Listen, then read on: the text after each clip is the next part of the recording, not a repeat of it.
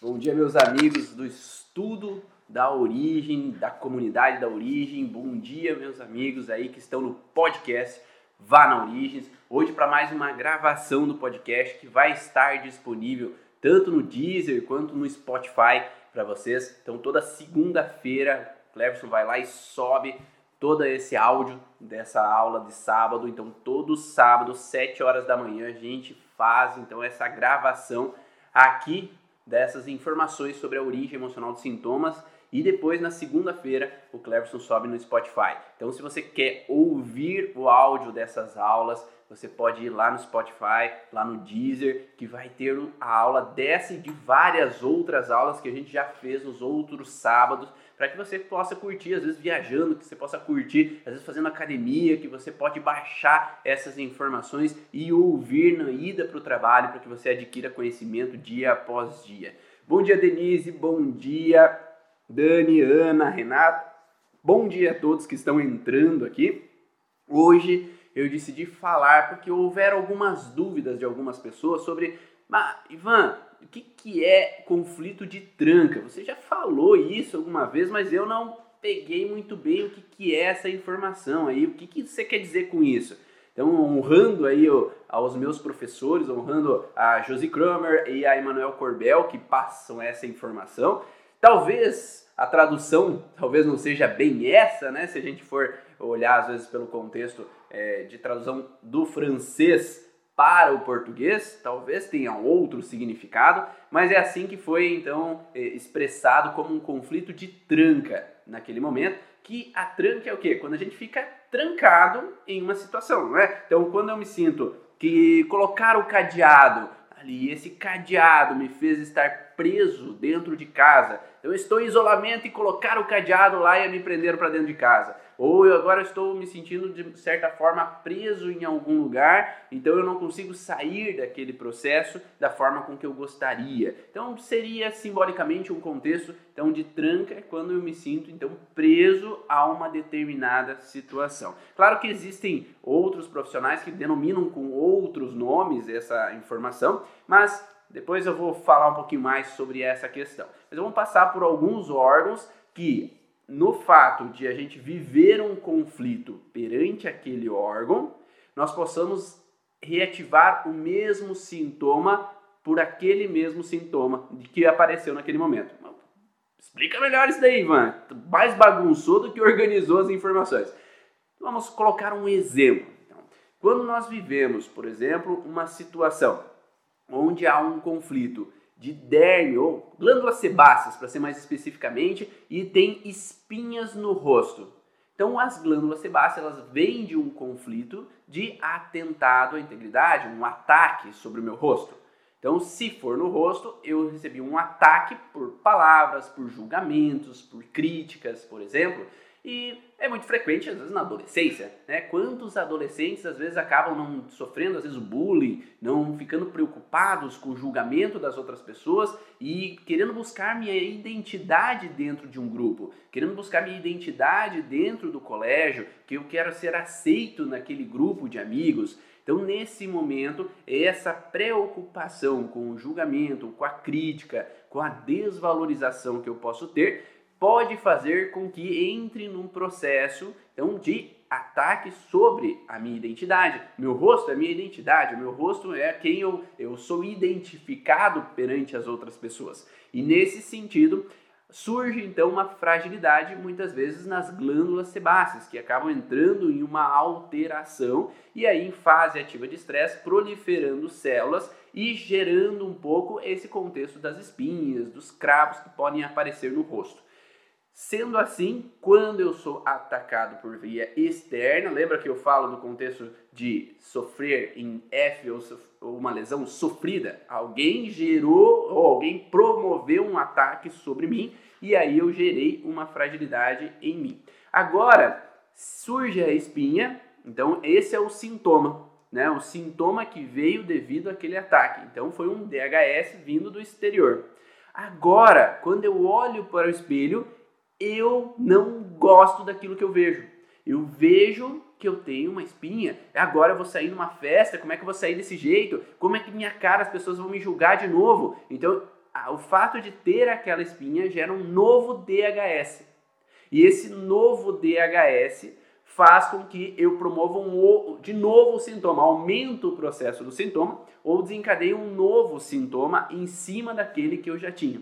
Então isso que é chamado de conflito de tranca, é que o sintoma que apareceu gera um novo DHS que causa um novo sintoma posteriormente. Então existem alguns órgãos específicos que desencadeiam essa relação e eu vou falar alguns deles para vocês saberem que quando o paciente chega com esses sintomas, você não necessariamente tem que buscar somente o primeiro conflito. Às vezes aquele primeiro conflito gerou um sintoma que levou a um segundo conflito ou de segunda ordem, um outro processo que gerou um outro sintoma em cima daquele que já existia, né? Tá ficando claro? Tá dando para entender? Vai me dando um OK aí se tá dando para entender essas informações, tá? Só para eu saber se vocês estão aqui. Então, bom dia Carol, bom dia Lívia, bom dia Luz Cléia, bom dia Roseli, sejam bem-vindas aí. Vamos então colocar órgão por órgão do que nós podemos entender nesse sentido. Né? Nós temos órgãos que são, como eu falei ali, de derme ou glândulas sebáceas, que podem estar vinculados a esse contexto de ataque, que é o fato de eu me sentir atacado por via externa, depois eu me auto-ataco quando eu me olho no espelho, eu me autocritico, porque olha que feio isso no rosto, ah, eu vou lá espremer aquilo lá. Então, quanto mais eu espremo, quanto mais eu me ataco, mais espinhas surgem. Tá? Então, por isso que eu tendo a não olhar no espelho muitas vezes, só para pentear o cabelo ali, dar uma arrumadinha, ver se a pele tá boa, né? Brincadeiras à parte mas a, o contexto de ficar me autoagredindo, me autoatacando, me auto-recriminando com relação ao meu rosto, a como está, como está aquela situação ali, como ficou aquela espinha, que grande que ela está, eu vou gerando um novo DHS em cima daquele local e gerando por consequência um novo incômodo, um novo sintoma, uma nova alteração ou um aumento daquela alteração que já estava presente ali naquele momento. Então faz com que vire uma bola de neve. Então nesse fator é preciso o paciente entender que ele precisa trabalhar em cima desse contexto do auto-ataque, da autocrítica. Então por isso que se fala muito nesse contexto de trabalhar a autoestima daquele paciente para que ele possa lidar melhor consigo mesmo sem se preocupar às vezes com o olhar do outro. Porque a partir do momento que ele está preocupado, eu vou sair na rua, agora as pessoas vão me olhar, eu vou sair na rua, elas vão tirar sarro de mim, eu vou sair na rua, o que, que vão pensar? Então eu entro numa preocupação em cima daquilo que eu estou vendo ali no meu, no meu corpo, na minha pele, e eu quero esconder aquilo lá para que as pessoas às vezes não o vejam.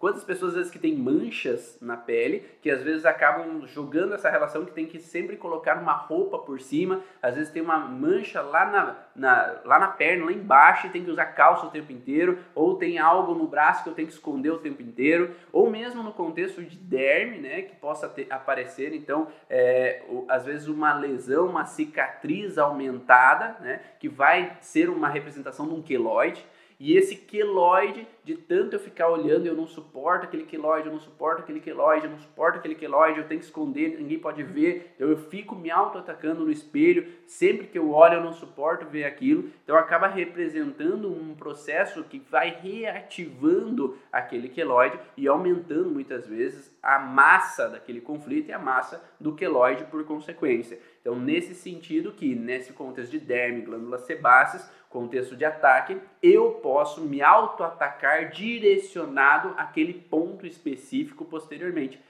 A, posteriormente, aquela primeira situação que eu vivi. Né? Então, às vezes, o queloide pode ser devido a uma cirurgia que foi momentânea ali, necessária, mas que foi uma representação de medo, que foi uma perfuração que representou um incômodo para aquela pessoa em um determinado momento.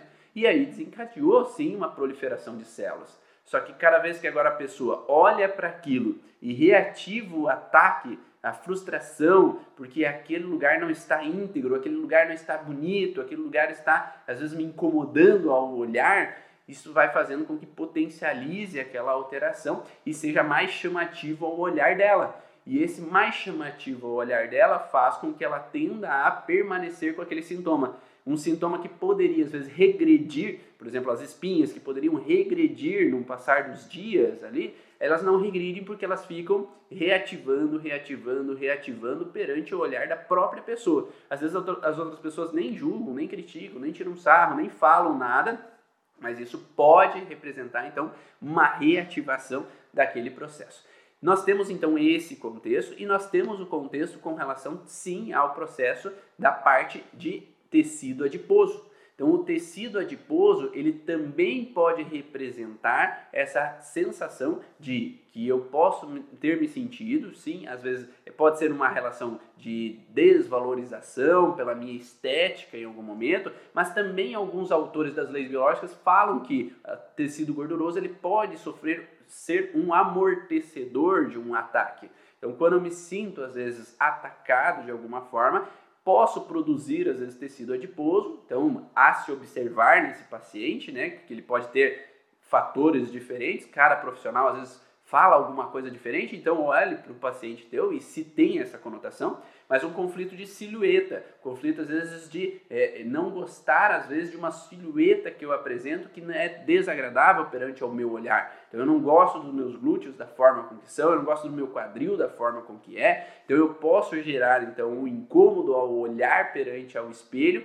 que eu vejo aquela silhueta que me desagrada. Então, aquele olhar, aquela silhueta que me desagrada, pode sim desencadear então, uma produção de tecido adiposo maior naquela região e gerar então um conflito de tranca, que eu fui talvez atacada com o olhar, ou eu fui criticada com o olhar, ou realmente eu já vi pacientes que, por exemplo, levam palmadas na bunda e se sentem numa frustração de um ataque local, que às vezes há uma produção maior de tecido adiposo local, como se fosse uma forma de proteção, um amortecimento ao contato, né? uma proteção ao ambiente externo.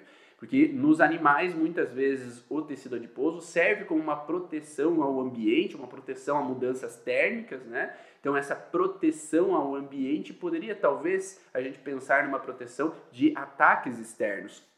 E aí pode ter uma produção então, de gordura local. E essa produção de gordura local faz com que entre então um processo de tranca. Cada vez que eu me sentir atacado, há uma proliferação de tecido, e isso eu encontro também é, com pessoas que acabam tendo acúmulos em locais específicos do corpo, né? E aí acabam entrando nesse processo de acúmulo local de gordura, e aí eu me autocritico aquele local. Ah, que feio esse local, esse lugar, ó, o que, que as pessoas vão achar? Então eu fico olhando, focado no espelho, dia após dia, eu fico sempre olhando, olhando, olhando e aí me sentindo incomodado com aquele local e vai promover às vezes uma, uma região disforme naquela região por causa desse eh, contínuo ataque, né? Então é uma fase que nunca sai, né? Porque o paciente nunca sai daquele olhar. Talvez o julgamento já passou, talvez o, o, o apanhar foi lá na infância, mas agora eu fico olhando para aquilo, olhando para aquilo e fico preso àquele conflito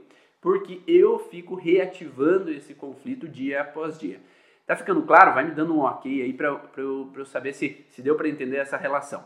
Tem um cliente que é adolescente que as cravas e espinhas se apresentam na região frontal, por ataque frontal da própria mãe, mas ao atender a mãe, a mesma tinha o mesmo conflito. E isso acontece uma repetição, né? Eu falo bastante que é, quando uma mãe sofreu julgamentos críticos, ou um pai sofreu julgamentos críticos, ele vai tender a cobrar dos seus para que eles não sofram críticas como eu sofri. Talvez a intenção é positiva, talvez a intenção é para o bem daquele meu filho, mas às vezes a forma com que é colocado as informações para que ele não sofra o ambiente faz com que ele entenda como uma crítica de novo. E aí vai fazer com que tenha uma reativação desse padrão e aí continua aquela alteração, continua aquele sintoma para aquela pessoa sim. Né? Então essa, esse processo de reativação com relação à família pode ser tanto no processo transgeracional que eu acabo recebendo, mas também pelo contexto de que a pessoa tem que reativar na vida dela. Ela tem que sofrer alguma coisa na vida dela para que ela reative aquele sintoma especificamente. Tá? Então, o que eu encontro frequentemente é que às vezes sim pode acontecer uma síndrome de aniversário, né? O que é uma síndrome de aniversário? A minha mãe, por exemplo, ah, viveu uma, uma gestação antes do casamento, lá quando ela tinha 16 anos de idade. Agora, eu, quando tenho 16 anos de idade, e ela pode ter se sentido julgada né, com as outras pessoas, as pessoas criticaram, julgaram ela porque ela teve uma gravidez antes do casamento e tudo mais, então ela se sentiu atacada com relação ao olhar dos outros. E aí, quando eu engravido, às vezes antes do casamento, eu tenho uma reativação desse processo ou mesmo não engravidando do casamento, mas aos 16 anos, às vezes acontece alguma coisinha, às vezes nem é tão intensa, mas é alguma coisinha que reativa esse padrão, mas é como se fosse uma síndrome de aniversário. E essa síndrome de aniversário é uma reativação em data do que a minha mãe viveu lá no passado. Então eu posso reativar na data dos 16 anos de idade o aparecimento das espinhas sem necessariamente ter vivido um grande padrão conflitivo e talvez possa nem ter vivido um padrão conflitivo mas simplesmente reativado em data aquilo que ela viveu. Mas na grande maioria dos casos há uma reativação em pequena escala do que a minha mãe viveu. Então, seja, às vezes eu comecei a ter um relacionamento, eu, minha mãe não gostou de eu começar a ter um relacionamento nessa idade, com 16 anos de idade, ou tinha uma preocupação com o olhar dos outros de alguma situação no colégio. Então, teve alguma pequena situação que reativou naquele momento. Falando nesse contexto que nós estamos falando do cérebro antigo, né, do mesoderma antigo, que tem esse contexto de proteção, nós temos mais tecidos nesse sentido de proteção. Nós temos também o pericárdio. O pericárdio, o peritônio, a pleura, são tecidos internos viscerais, que, é, que são faces que revestem então cada uma das nossas vísceras, e esses tecidos que revestem as vísceras também têm a intenção de proteção a um ataque. Então, se eu sofro de um ataque, então, por exemplo, eu tive um paciente que ele teve que fazer uma cirurgia abdominal porque ele sofreu uma facada no abdômen. Então, essa facada no abdômen levou a ele ter uma cirurgia abdominal. Então, nesse momento, ele sofre um ataque no abdômen. Então, esse ataque, o peritônio, ele começa a alterar nessa fase ativa de estresse para uma proteção a esse ataque, promovendo o acúmulo de líquido, promovendo um processo é, de proliferação tecidual, de aumento da tentativa de proteção, e nesse sentido vai promover às vezes uma alteração naquele órgão, naquele tecido. Após isso, ele vai para a cirurgia para que ele possa então ver se o intestino é, fazer um processo às vezes de sutura ali, que teve algum órgão que promoveu uma alteração por causa dessa facada, então ele tem que passar por uma parte cirúrgica e aquela parte cirúrgica, às vezes, de repente, é, gera uma insegurança, gera uma preocupação para aquele paciente. Pós esse processo, pode aparecer então um processo inflamatório que vai surgir alguns nódulos locais que são proliferações teciduais da fase de estresse, que se não há microorganismo suficiente, pode não haver a eliminação desse tecido que foi proliferado na fase ativa de estresse. Então, ao fazer um exame posterior, aparecem nódulos locais. E esses nódulos o médico geralmente vai achar, hum, tem alguma coisa de errado, tem algum perigo. Então, esse sentido de perigo abdominal é como se tem algo no meu abdômen que pode me, me gerar um risco. É como se eu tivesse um ataque de novo sobre o abdômen. Então, essa alteração de uma facada leva a uma alteração que vai fazer com que gere uma, um nódulo, às vezes mais enrijecido local, que ao fazer de novo uma entrada por uma vídeo no local para observar o que está acontecendo, que é esse nódulo, se é benigno, se é maligno, vai ter um novo ataque local. Ou mesmo o diagnóstico simplesmente que tem um nódulo no meu abdômen, eu vou me preocupar que tem um risco sobre o meu abdômen. Então uma coisa levou a outra. Ou mesmo o processo inflamatório que eu tive sobre o meu abdômen vai gerar uma sensação de que tem um perigo no meu abdômen. Então aquele processo inflamatório pós o processo da facada, vai gerar dor e aquele paciente vai ter medo sobre aquela dor. Então é como se tivesse um ataque acontecendo de novo sobre o meu abdômen. E aí eu gero de novo um ataque, uma percepção de ataque que vai repetindo, porque é, o ataque gerou o sintoma e o sintoma gerou medo sobre o abdômen, que gerou de novo um sintoma, que gerou de novo medo sobre o abdômen e vai o paciente entrando numa recidiva de situações naquele momento. Por isso que é muito importante que o paciente tenha consciência do porquê esse sintoma aparece. Ele entender a segunda lei biológica, entender que aquilo é necessário, esse processo inflamatório, para que saia essa alteração, entender que ele está gerando esse ataque com relação ao abdômen novamente, para que ele tome consciência e deixe de repetir o padrão. Que quando sentir dor, ah, tá aquela terapeuta me contou que é por causa natural aquele processo, ou quando tiver as espinhas, ah, entendi, porque eu ontem eu fiquei me olhando no espelho. Então ele não atribua de novo um ataque sobre as espinhas, não atribua de novo um ataque sobre o abdômen, não atribua de novo um ataque sobre o pericárdio, por exemplo.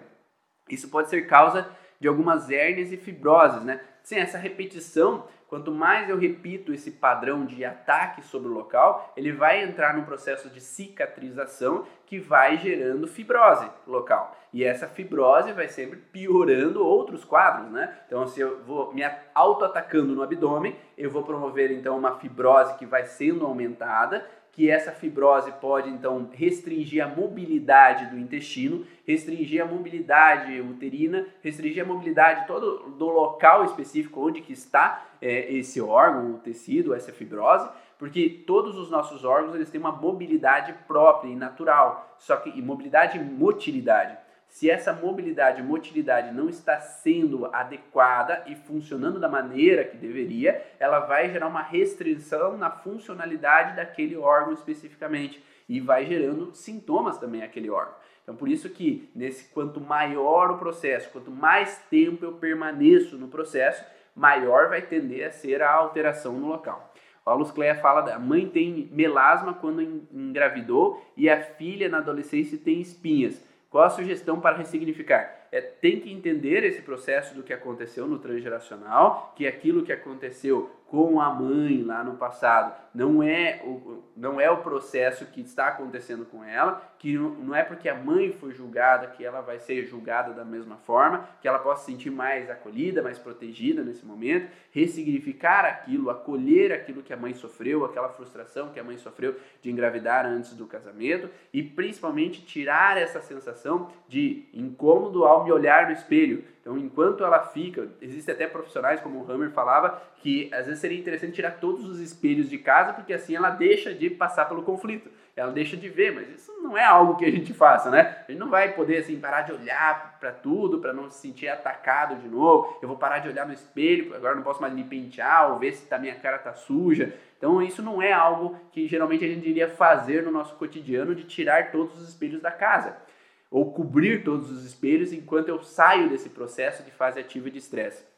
Mas é a paciente ter consciência que ao olhar ao espelho, que ela tenha consciência de não ter esse ataque contra ela, que ela entenda que faz parte do processo ela ter aquele sintoma, para que ela possa sair daquele sintoma, ela tem que deixar de viver esses ataques recorrentes, de, de ficar olhando que eu estou me atacando, ficar olhando que, que que aquilo está acontecendo, mas que o entendimento ajuda a gente a sair do estresse. Né? Lembra que sempre a gente fala isso, que entender os porquês faz com que eu deixe de me atacar tanto com relação àquela situação. Enquanto eu não entendo o porquê, eu fico me auto-agredindo com aquela situação, eu fico me auto-frustrando com aquela situação, porque o não entendimento faz eu permanecer no conflito. Mas quando eu entendo os porquês daquela situação, é mais fácil eu relaxar perante aquilo, ou quando eu me olho de novo, eu olho com outro olhar. Eu não continuo me olhando com um olhar de crítica como tinha o processo anterior. Não sei se faz sentido isso para vocês, tá? mas essa sensação do paciente quando não tem consciência daquilo que está acontecendo faz com que ele permaneça no não no desconhecido, no não entendido. Por que, que eu tenho isso? Que droga com essa situação? Eu não aguento mais olhando no espelho e vendo isso. Então, quando ele vai olhar no espelho, talvez ele olhe com outros olhos e agora pare de entrar nesse processo então de alteração, de frustração, de incômodo perante essa alteração. Né? É, Cláudia, me explica melhor o que você quer dizer com isso, tá? Só para eu entender. Né? O que, que é um abdômen congelado que para mim não, que eu não entendi essa observação de nome, tá? É, com relação então a essa parte de todo o contexto de órgãos de ataque, quando eu sofro um ataque externo, eu tenho a possibilidade então de gerar um autoataque posteriormente perante aquele sintoma, como é do pericárdio, por exemplo. Então, se eu tenho uma dor no peito, eu vou ter um processo talvez inflamatório, ou eu vou ter uma situação de crise epileptoide por uma, uma alteração com relação à artéria, veias coronárias. Então, nesse contexto de palpitação ou dor no peito, é, então eu tenho uma sensação de incômodo no, no, no peito, e aí eu tendo a pensar que eu tenho algo no meu coração. E se eu tenho algo no coração, é como se fosse um ataque sobre o meu coração. Então, se há um perigo sobre o meu coração, o pericárdio ele também tende a pluri, é, ter uma proliferação de células ali naquele momento que vai entrar então numa fase de proteção.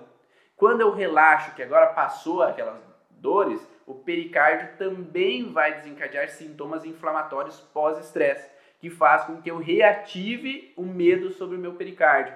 Então, esse processo de pericárdio também pode ser um conflito de tranca nesse momento. Obrigado, Dani. Proliferação, né? Então, travou aqui. Quando há um processo, então, de conflito de tranca, é quando eu tive medo sobre o meu coração, o pericárdio entrou numa alteração, na fase pós-estresse inflama, eu volto a ter medo sobre o meu coração e eu fico num ciclo vicioso, numa tranca. Eu fico preso àquele conflito, porque eu fico reativando sempre esse medo. Então, nesse sentido, eu tenho uma alteração de novo simultânea até que eu não entenda o porquê que aquele sintoma está aparecendo. Porque daí eu fico sempre achando que vai ter alguma coisa no meu coração, que eu vou morrer, que, ainda mais se alguém da minha família passou por um sintoma com relação ao coração, um infarto, um ataque cardíaco, e eu vou ter medo de repetir essa história. Então, aí entra essa relação de que esse conflito de tranca está muitas vezes relacionado ao medo que o paciente permanece sobre aquele sintoma.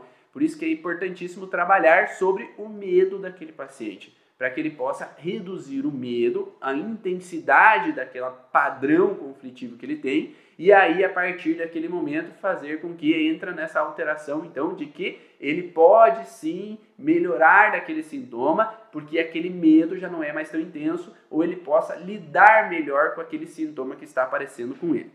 A Cláudia fala da formação de fibrose que leva à redução do peristaltismo. Sim, então esse, é, esse contexto, então, pode ser né, um dos processos que essa fibrose pode travar realmente o funcionamento do peristaltismo e ter uma dificuldade em ter o, o andamento das fezes, né? E aí ter um, um intestino que é mais preso para alguns pacientes. Pode também não ser só isso, né? Tem, que tudo que eu falo aqui, às vezes a pessoa pode acreditar que, ah, então se eu tenho isso é por causa disso mesmo. Não. Existem várias possibilidades que podem estar por trás do sintoma. Então, que fique claro aqui que aqui eu estou dando possibilidades. Existem outras possibilidades, existem possibilidades com relação à parte do, da mucosa, existem possibilidades somente do peristaltismo, da musculatura do intestino que está alterada por uma situação que eu não estou conseguindo fazer com que as coisas fluam da forma com que eu gostaria. Então ela entra no processo de alteração. Eu só vou falar aqui hoje sobre contextos de tranca, tá? Então a aula hoje, se eu começar a falar sobre outras coisas, a gente não vai conseguir falar sobre o intuito da aula de hoje. Então eu peço desculpas que eu não vou responder outras perguntas que não sejam com relação a isso, mas é para o processo de falar exclusivamente sobre conflitos de tranca, tá bom? Ah, quando, então eu vou falar sobre o conflito de, de tranca especificamente. Outro conflito de tranca especificamente é, é com relação aos conflitos motores. Os conflitos motores, eles estão relacionados a não conseguir me mover. Então, se eu tenho um conflito, por exemplo, de me sentir preso, de me sentir impotente de movimentar, de tomar uma direção que eu gostaria, ou fazer uma atividade que eu gosto, que eu gostaria e eu não posso mais fazer essa atividade, eu entro num conflito então também de motor, de não conseguir exercer uma função como eu gostaria. Aí eu vou tendo uma dificuldade ou uma fraqueza muscular, ou uma dificuldade em realizar movimentos motores, ou uma dificuldade em andar ou caminhar, em exercer uma função daquele músculo, porque o estímulo neuronal não está sendo eficiente. Então há uma baixa desse estímulo neural que vai fazer com que aquele músculo não funcione da maneira que ele deveria. E esses conflitos motores, eles também são conflitos que podem entrar numa tranca. E eu já falei isso em uma live falando sobre o contexto da esclerose múltipla, esclerose lateral amiotrófica, onde o paciente entra num conflito motor de ele começar a ter dificuldades em caminhar, se locomover, fazer uma atividade, e aí ele vai olhar no Google lá e o prognóstico de esclerose é eu ficar preso numa cadeira. Nesse sentido, eu entro um processo de que esse paciente com conflito motor, ao ele ver que ele vai ficar preso a uma cadeira, ele reativa o conflito motor. Então, o fato de eu estar com paralisia me gera mais paralisia. Ou o fato de estar com paralisia me gera de novo conflito motor, porque eu me sinto frustrado de não poder fazer as coisas que eu fazia. E enquanto ele fica reativando esse processo de tranca, ele vai permanecer o progredir no sintoma. Então, por isso que é interessante o paciente, de novo, entender os porquês e, e, da mesma forma, como a Lívia fala, o Parkinson da mesma forma, os conflitos de tremores da mesma forma, o conflito do tique da mesma forma. Então, quando eu entro num um conflito motor e eu me sinto frustrado porque eu estou fazendo uma ação que eu não queria fazer e eu aí fico repetindo aquela ação, é, e aí entro numa uma conotação de repetição daquele padrão conflitivo, é, e aí eu entro numa sensação de que eu fico preso àquela alteração. Então, por isso que é importante que o paciente tire o medo, por isso que o conversar com o paciente é muito mais importante nesses casos de conflito de tranca e explicar o porquê desse processo, por que, que há uma fase ativa, por que, que há uma fase PCL, que o sintoma vai aparecer nessa ou naquela fase, por causa dessa situação que ele viveu, e que entendendo isso, mexendo lá naquele padrão é possível, porque se o paciente perde esperança, ele perde daí aquela única fagulha de, de possibilidade de ele poder melhorar daquele sintoma. E aí ele sente realmente que ele vai ficar preso em uma cadeira de roda. E é o que acontece muitas vezes com o diagnóstico e o prognóstico do paciente. Não, você tem esclerose, você não tem solução, você vai ficar numa cadeira de roda, o que a gente pode é aliviar um pouco o sintoma teu. Então, se você já dá um diagnóstico dessa forma para o paciente, já joga ele para que ele fique preso numa cadeira de rodas mesmo, porque ele já vai entender que ele está preso e o preso vai aumentar o processo dele e vai tender a entrar em maior conflito de motor, sistema motor fragilizado de novo e ele vai repetir essa fragilidade. Podemos falar que em todos esses conflitos motores estão presentes em tranca, depende como o paciente entende aquele conflito. Né? Se o paciente entende que ele está sim nessa situação de frustrado, se ele está frustrado por não poder fazer aquela ação, se ele está frustrado por não poder agir da forma que ele agia na, normalmente, sim, eu poderia pensar que ele está num conflito de tranca, sim. Agora, se ele entender que é bom ele estar parado, que é bom para ele é, não poder movimentar, porque assim as pessoas estão me cuidando, assim as pessoas estão aqui tudo à minha volta. Se é positivo esse padrão do sintoma da doença que ele está tendo, daí eu entenderia que talvez não, né? É, e aí, nesse sentido, eu pensaria que o paciente às vezes vê como positivo e não teria um, um conflito de tranca. Então acho que é, acho que é difícil ele não sentir isso, né? Sim, é difícil mas nunca se sabe. Né? Então é muito frequente sim que a partir do momento que eu estou no conflito de motor, de incapacidade em exercer uma função, eu entro de novo num processo de me sentir preso ou de não poder fazer aquele movimento. E aí entra um contexto que não é só um conflito motor que ativa, há um conflito de incapacidade muscular que vai atingir também a parte do mesoderma novo. E essa incapacidade muscular vai diminuir tônus muscular. E aí eu entro num processo de novo de potencializar aquele sintoma, tanto no contexto de trava motora quanto no contexto de trava músculo-esquelética, de o músculo em si entrar numa alteração, diminuindo a massa muscular, porque eu me sinto incapacitado em exercer a função. Então é, há uma sensação de frustração de me sentir preso ou de não poder agir ou fazer o que eu quero, e uma incapacidade de realizar aquela função. A forma como percebo a vida gera uma, um, deflagra uma emoção que leva ao sintoma, é o que a Dani fala. Então, para tratar o sintoma, precisamos mexer lá na emoção para tratar, respondendo a Cristiane. Então, com relação a isso, se o paciente não entende o porquê aquele sintoma apareceu, ele pode ficar sempre no medo que aquele sintoma pode gerar algo pior ainda.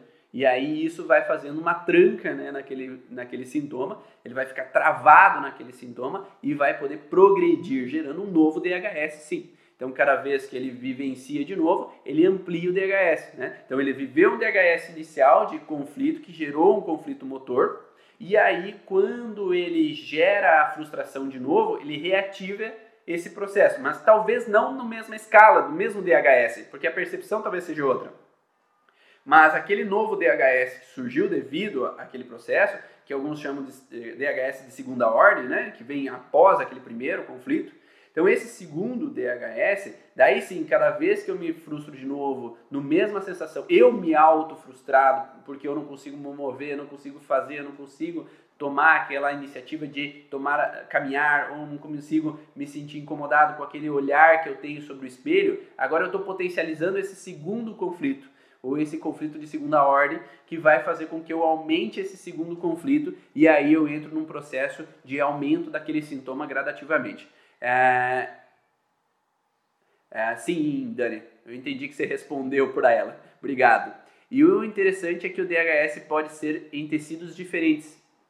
Sim, né? Pode ser em tecidos diferentes, como pode ser um conflito, por exemplo, de. É... vamos falar de artéria coronária, que teve a dor no pericárdica, né? A dor no, no, no coração, e aí o pericárdio entra na fragilidade ou eu tive uma lesão com relação ao abdômen, que eu tenho uma dor, cólicas abdominais intensas, por exemplo, numa pessoa que tem, é, sei lá, alguma, alguma doença autoimune, por exemplo, intestinal, e aí ela pode alterar a dor, no, simplesmente a dor no abdômen pode causar uma sensação de ataque sobre o abdômen, como se eu me sentisse uma facada entrando no abdômen por causa daquela dor. E aí, simplesmente aquela dor gera o, a entrada no DHS de um peritônio, por exemplo, que entra no processo inflamatório posteriormente. Então, mas o conflito de tranca é quando eu vivo, ou de verticulite mesmo, né, Cláudia? Exatamente. Então, no conflito de tranca é quando eu entro naquele sintoma específico, né, daquele órgão específico, um conflito motor, e eu ativo de novo o conflito motor. Né? E aí eu entro num ciclo vicioso sobre o mesmo órgão, o mesmo tecido. Mas sim, ele pode vir de um outro órgão inicialmente. Então tem um conflito inicial de divertículo, que aí eu me sinto frustrado pela dor abdominal, que aí o peritônio entra em alteração, o peritônio entra numa alteração desencadeando dor e inflamação na fase pós-estresse, e agora eu volto a ter o um medo sobre o meu peritônio, e agora eu reativo o peritônio fica um ciclo vicioso sobre aquela região. Então, um paciente passar por esse sintoma de uma maneira melhor é interessante. Por isso que hoje a gente pensa de uma forma diferente quando o paciente fala: ah, é, eu, eu não posso tomar medicamento após a sessão. Não sei, né? Porque às vezes, se ele toma um medicamento, alivia aquele sintoma, ele não reativa aquele padrão de tranca. Então, talvez o alívio com medicamento seja até uma possibilidade de ele não travar o conflito de tranca, principalmente nesses sintomas relacionados então à parte é, intestinal, à parte de dores, né? A Denise fala: tive uma paciente com medo de ter câncer de mama e passou a desenvolver uma dor local muscular. E não só muscular, pode ser de derme, né? A derme pode entrar num conflito relacionado àquela região, né? Então aquela região pode ter uma proliferação tecidual também de derme, por causa da sensação de que pode vir um perigo ao, me, ao meu seio. Então pode ter um perigo no meu seio que desencadeia uma fragilidade em derme, que pode promover um processo inflamatório, que pode apresentar às vezes um, um, como se fosse uma sensação de nódulo ali na derme e aí desencadear um ciclo vicioso também naquela região, né? E aí fica um processo de reativação. E da mesma forma, nós podemos pensar nos nódulos com relação aos alvéolos pulmonares. Então, se eu tenho um nódulo no meu alvéolo pulmonar, porque eu vivi uma sensação de que a morte estava iminente, ou acompanhei alguém no leito de morte, aí eu vou ter uma proliferação tecidual no alvéolo pulmonar, e aí se eu vejo no exame é, o raio-x aparecer um nódulo, eu vou morrer. Né? Eu posso ter um perigo, medo sobre o meu, meu a parte pulmonar, e aí eu tenho medo de um câncer que reativa um nódulo que promove um outro nódulo, ou mesmo de uma outra região. Então eu tive câncer no seio e agora eu tenho medo de morrer por causa daquele câncer no seio que vai deflagrar às vezes um nódulo no pulmão, que agora o nódulo no pulmão vai. Pior ainda, agora veio. Se alastrou pro meu corpo, agora sim que eu vou morrer. Daí tem uma proliferação de mais nódulos no pulmão e aí fica de novo um conflito de tranca, porque cada vez que eu vou avaliar eu sinto medo maior e agora eu fico num ciclo repetitivo de nódulos naquela região, especificamente da região então da parte dos alvéolos pulmonares. Então esse conflito de tranca significa esse processo onde que eu tenho o primeiro conflito e o primeiro conflito deflagra um segundo conflito que vai fazer com que esse segundo conflito fique reativando, que é essa minha percepção sobre aquele local, de que eu não consigo me mexer, eu me sinto incapaz de exercer uma função musculoesquelética. Então eu trabalhava como sapateiro, mas agora eu tenho uma fraqueza muscular, agora eu me sinto incapacitado de exercer aquela função. Ou eu trabalhava como sapateiro, agora perdi totalmente o meu emprego porque eu entrei numa falência, agora eu não posso mais fazer aquela função de sapateiro, então eu entro em conflito motor com relação aos meus membros superiores e esse conflito motor me gera um movimento ou repetitivo ou uma fraqueza muscular que agora eu gero um conflito de incapacidade de exercer uh, todas as atividades manuais que eu poderia fazer. Então eu fico num ciclo repetitivo sobre aquele sintoma. Então uma pessoa que me perguntou sobre esse contexto de conflito de tranca foi sobre conflito de epiderme. Tá? Epiderme é que gera uma relação de dermatite, de alergia. Eu, eu penso, de primeira vista, que uma dermatite, ela falou que ah, eu levei na micro, eu levei pessoas que trabalham com constelação, levei pessoas que trabalham com isso, com aquilo, e nós nunca chegamos a um porquê daquela dermatite estar aparecendo no meu filho. De primeira ordem, eu não olharia para um conflito relacionado a esse padrão de conflito de tranca numa dermatite. Por quê? Porque talvez simplesmente não encontraram qual foi a, o início do padrão conflitivo nessa pessoa, nessa criança, que faz com que ela tenha desencadeado a dermatite.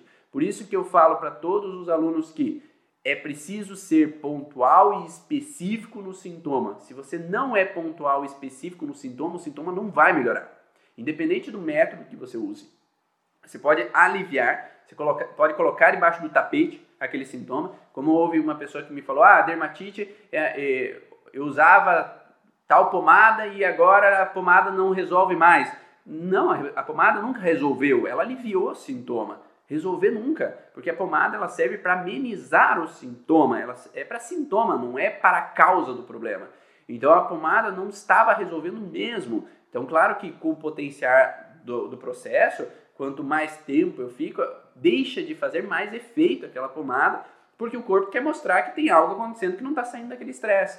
Então esse processo ele precisa ser encontrado. Qual foi o primeiro processo que desencadeou aquele sintoma? Então é preciso encontrar o primeiro processo que desencadeou aquele sintoma e que aquela pessoa saia daquele processo. Então, independente o método que se faça, se não sai daquela situação, vai continuar o sintoma. Então vamos dizer assim: ah, eu vou atender uma criança, eu atendo crianças carentes aqui na minha cidade, então eu atendo as crianças carentes, eu faço atendimento, mas eu não falo nada para elas, usando só a micro pura, né? eu não, não acho interessante às vezes tocar em alguns assuntos.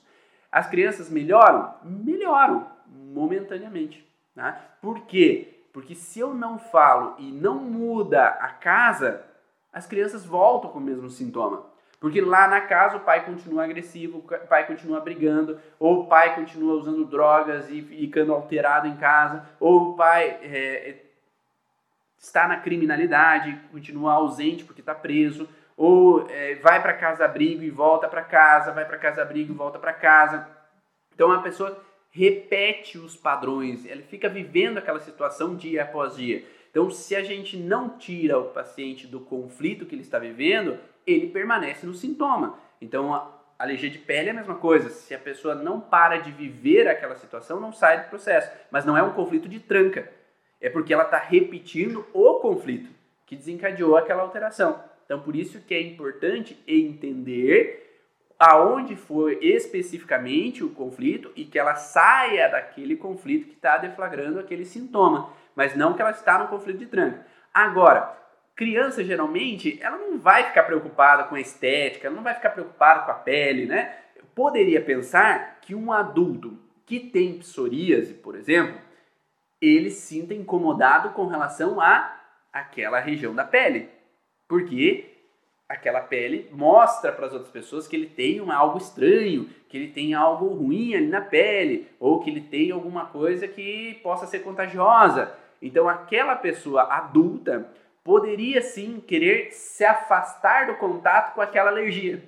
E aí poderia sim entrar num conflito, talvez, de tranca, com relação a não suportar ficar vendo aquilo, estar tá um contato com aquela região, ficar em contato com aquilo que está incômodo. Aí eu poderia pensar, talvez, né?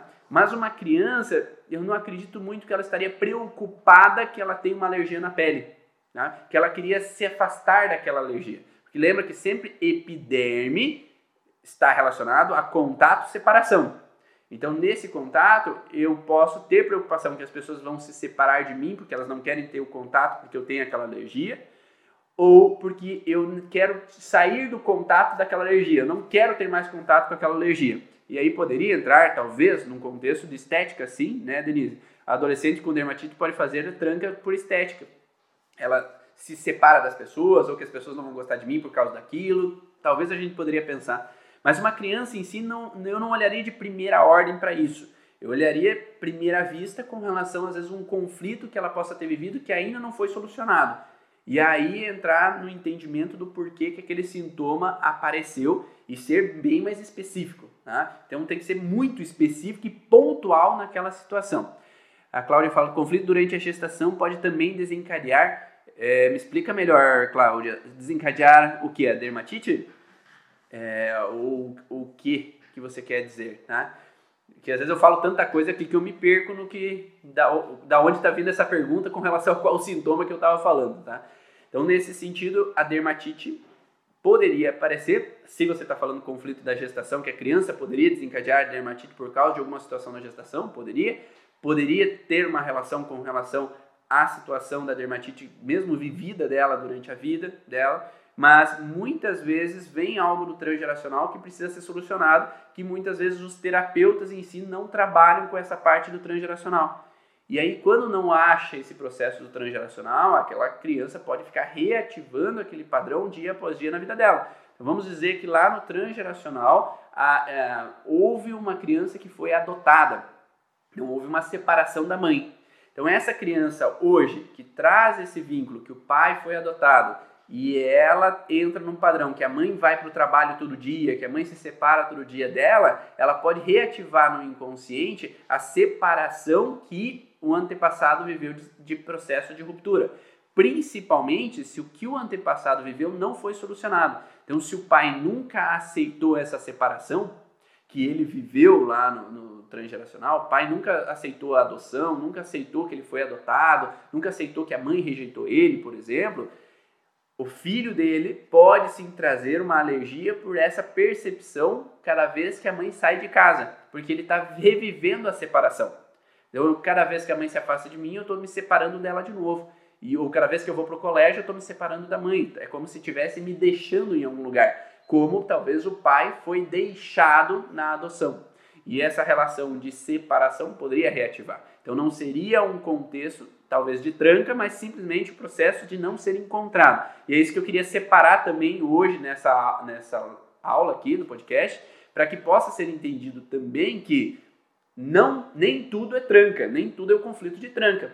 Pode ser um conflito que não foi realmente encontrado, que precisa ser elaborado e entendido para ser observado por que, que aquele conflito então foi apareceu em um determinado momento de tempo. Ah, minha filha tem dermatite e é jovem, sinto que iniciou no momento de estudar vestibular, porém ainda se encontra nessa fase. O que fazer? Tem que encontrar onde que está o início de tudo. Né? Se a gente não encontra onde começou tudo isso, por que, que tem a dermatite, por que, que ela tem uma alteração com relação a medo de separação ou não querer ter o contato com algo, não se sabe, não sai do processo. Então por isso que eu estou falando que é preciso entender cada órgão, o sentido dele e o porquê que ele entra numa reativação. E para reativar um sintoma, nós temos então conflito de tranca, que nós falamos, conflito de repetição do padrão conflitivo, então, se eu fico repetindo o padrão conflitivo dia após dia, eu reativo aquele sintoma e entro de novo naquele, naquela alteração, naquela, naquele sintoma especificamente. ou se eu entro num processo, tá? Antes de eu falar do terceiro porquê, me faz pergunta aí se você ficou com alguma dúvida sobre o conflito de tranca. A gente tem alguns minutinhos antes de terminar a aula, tá? Só para eu responder se ficou alguma dúvida no conflito de tranca, para que eu possa responder antes de terminar essa live. Então, se houve algum conflito de tranca que você não entendeu o porquê ou não entendeu algo do conflito de tranca, coloque aí a tua pergunta para eu, eu poder responder antes de terminar. Então nós temos o conflito de tranca que reativa o sintoma por uma nova percepção sobre aquele mesmo assunto. Segundo, conflito de repetição, porque eu ainda fico repetindo o padrão, como no caso da criança da separação, eu fico repetindo o padrão de separação, ou eu fico repetindo a situação de ver o meu pai e minha mãe brigando repetidas vezes em casa, então eu fico repetindo o padrão, ou que eu fico repetindo o padrão onde que meu avô passou por um conflito relacionado a uma briga entre irmãos que fez com que houve uma situação de injustiça com relação à repartição das finanças. Agora meu pai teve um problema com o irmão que teve também uma injustiça na repartição das finanças. Agora eu vivo uma situação de sociedade com meus irmãos que vivo de novo uma sensação que é injusto a forma que eles estão usando o dinheiro. Então eu fico repetindo o padrão de frustração com relação a essa situação. A repetição não tem a ver só com o que eu vivo. Eu repito os meus padrões, mas eu posso repetir os padrões dos meus ancestrais que viveram uma, um conflito parecido com o que eu estou vivendo hoje. E aí essa repetição faz com que volte à tona esse sintoma, essa alteração. Tá? Então, estamos dentro dessa comunidade de troca de informações, a comunidade da origem, aí como o pessoal está tá colocando. Então, espero que vocês estejam gostando dessa, realmente dessa comunidade de troca. Semana que vem, durante todos os dias, eu vou fazer uma live, quarta-feira exclusiva para alunos do curso Origens, né? De especificar algumas coisas de dúvida lá de dentro. E o terceiro motivo de um sintoma reativar é o conflito de trilhos do conflito. Os trilhos, eles reativam é, e esses trilhos são os cinco sentidos que eu vivi no conflito: o tempo e o espaço também, e o espaço corporal, o espaço do ambiente. Então, esses trilhos do conflito, eles fazem com que eu reative o padrão. Então, um cheiro que me lembra o trauma que eu vivi, um uma, um alimento que me relembra o trauma que eu vivi, por exemplo, se eu estava tomando leite quando eu vivi o trauma, cada vez que eu tomo leite de novo, o meu sintoma é reativado. Então, por isso que vai aparecer as alergias, alimentos, as intolerâncias a alguns alimentos por causa desse sintoma que é repetitivo. Né? Então, por isso que esses sintomas reaparecem. E sim, a gente pode repetir o padrão de forma real, virtual, imaginária, simbólica. Então, assistir na televisão alguma coisa que me faz lembrar de um conflito que eu vivi, é, ou imaginariamente ter medo que meus filhos vão sair de casa e vai acontecer alguma coisa com eles. Então, eu posso reativar um perigo que eles tiveram lá na infância de doença, de acidente, de alguma outra coisa em outro momento. Né? Então, isso pode acontecer sim e reativar esse processo. Então, essa comunidade da origem vai ser o ápice esse ano da comunidade de origem, sim, Dani, dentro da Leis Biologic Experience 2018, 2018, nossa, 2017, 18, 19, 20, né? Quarto ano de Leis Biologic Experience, onde vamos ter presencialmente vários palestrantes do Brasil que falam das leis biológicas falando de potencialidades para você aprender mais sobre as leis biológicas, aprender cada vez mais o entendimento do que eles perceberam na prática que realmente fez sentido para eles e transformou a vida deles lá no estudo, todo o processo de conhecimento que agora eles vão passar para vocês, para que vocês possam ser mais rápidos no entendimento da origem emocional dos sintomas. 7 e 8 de novembro em Florianópolis. Espero que tudo isso tenha acabado até lá para que a gente possa se encontrar. E o ápice do ano de 2020, do encontro da comunidade Origens, vai ser lá, todo mundo junto, com troca muito grande de informação, com estudos científicos das leis biológicas sendo apresentados para que todos possam conhecer e poder aí divulgar cada vez mais as leis biológicas como algo que realmente faz sentido, que é algo que realmente vai transformar a vida das outras pessoas que estão aí ao nosso redor para quem quiser e não é aluno do curso Origens ou quem não, não participou dos congressos anteriores, segunda-feira vai começar as inscrições para a Leis Biological Experience, então qualquer pessoa pode estar lá junto com a gente para conhecer mais sobre as leis biológicas, para conhecer mais a fundo sobre o entendimento das leis biológicas e o que vários palestrantes podem falar para que possa te ajudar a conhecer um pouco mais e fazer essa grande comunidade, como foi em 2018, todo mundo junto, conversando, trocando ideia, você podendo conversar com o palestrante, você podendo conversar com cada um dos, dos colegas que estão aqui,